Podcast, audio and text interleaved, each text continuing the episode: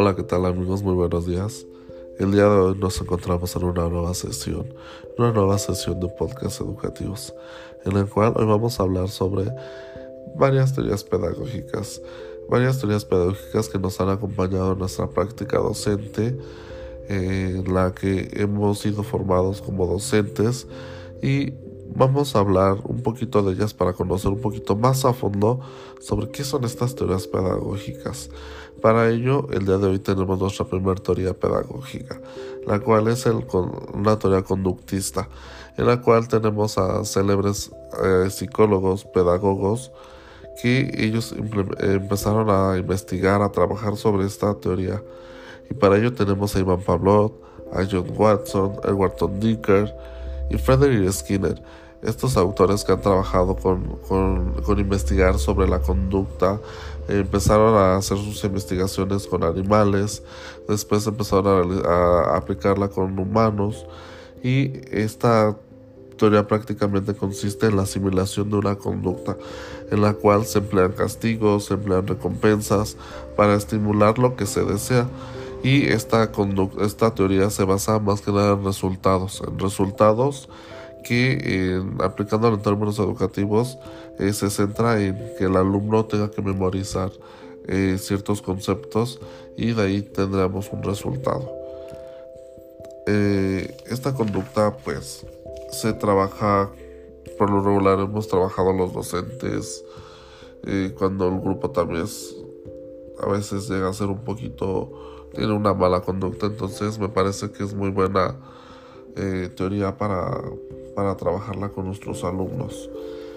Eh, bien, también tenemos una, eh, una, otra teoría que es la constructivista. Esta teoría que, que, ha tenido un gran auge en los últimos años en el campo educativo. Eh, esta teoría tenemos que, que es aquella teoría en la cual el alumno tiene que construir su propio aprendizaje. Tiene que construir eh, su propio aprendizaje. Aquí el docente ya no es un, un, docente que solamente transmite conocimiento, sino es un mediador.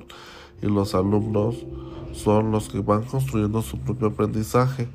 Para ello se desarrolla una teoría socioconstructivista en la cual tenemos a Vygotsky, a Roth, a Leibniz, que nos hablan sobre esta teoría, sobre el alumno tiene que aprender de acuerdo a lo que hay en su contexto. Para ello se desarrollan tres puntos. De un lado tenemos lo que sí sabe el alumno, que son los conocimientos previos. De otro lado lo que el alumno desconoce. Y tenemos una zona de desarrollo próximo, en la cual tiene que surgir una interacción social. Habla sobre estas, estos aprendizajes, tienen que llevarlos a su vida cotidiana. Tiene que haber esta interacción social con su contexto.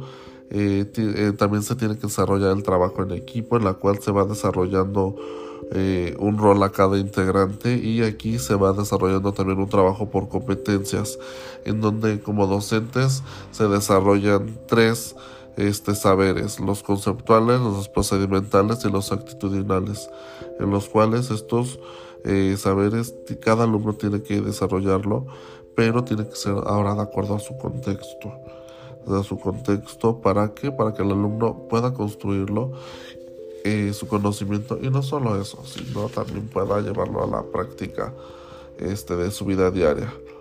Y la siguiente teoría que quiero hablar es una teoría que me parece muy interesante, en la cual tenemos a una gran célebre eh, pedagoga que primero fue doctora, estudió medicina. Eh, ella estudió medicina y estamos hablando de María Montessori.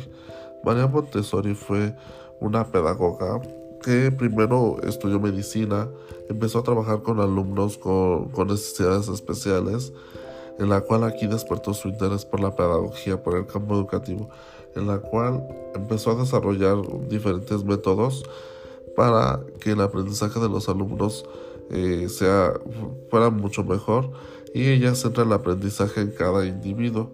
Promueve el respeto del desarrollo natural, trabajando sus aptitudes con el mundo que lo rodea.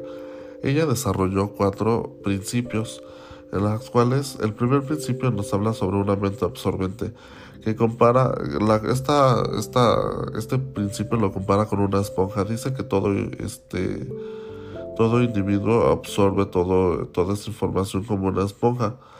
El segundo principio lo habla como periodos sensibles.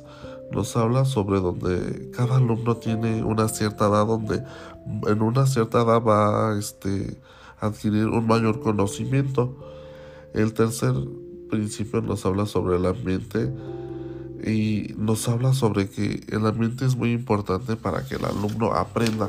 Debe haber un ambiente de armonía, debe haber un ambiente atractivo en el cual el alumno se sienta cómodo y pueda este, aprender, pueda desarrollarse, pueda convivir.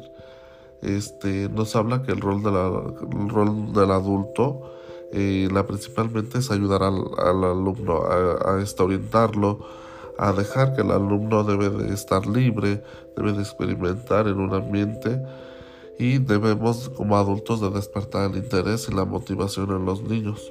También ella nos habla sobre algo muy importante sobre el material y el aula. Nos habla sobre el material didáctico. Para ella era muy importante el material didáctico y el aula.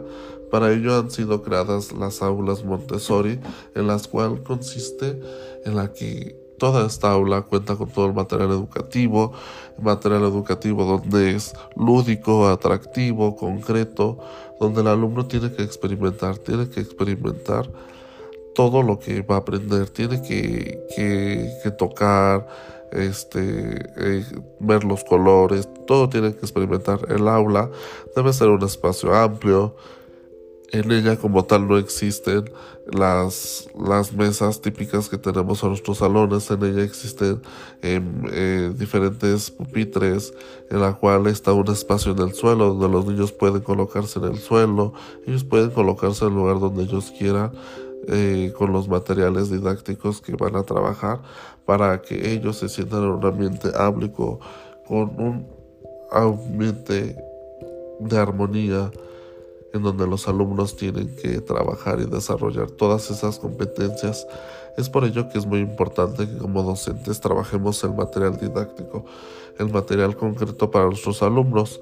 Se han observado que cuando se trabaja este tipo de materiales los alumnos presentan mayores, mejores resultados, presentan una mejor convivencia con el grupo, eh, sus competencias se desarrollan más rápido, sus habilidades, los alumnos este, tienen una mejor interacción y eh, son más autónomos, eh, desarrolla la autonomía en ellos, entonces es por ello que debemos de implementar este, este trabajo y debemos como docentes crear estas aulas, pegar cualquier material educativo que sea necesario para los alumnos, que sea atractivo para que el conocimiento eh, pueda llegar a ellos y sea mucho mejor y sea significativo.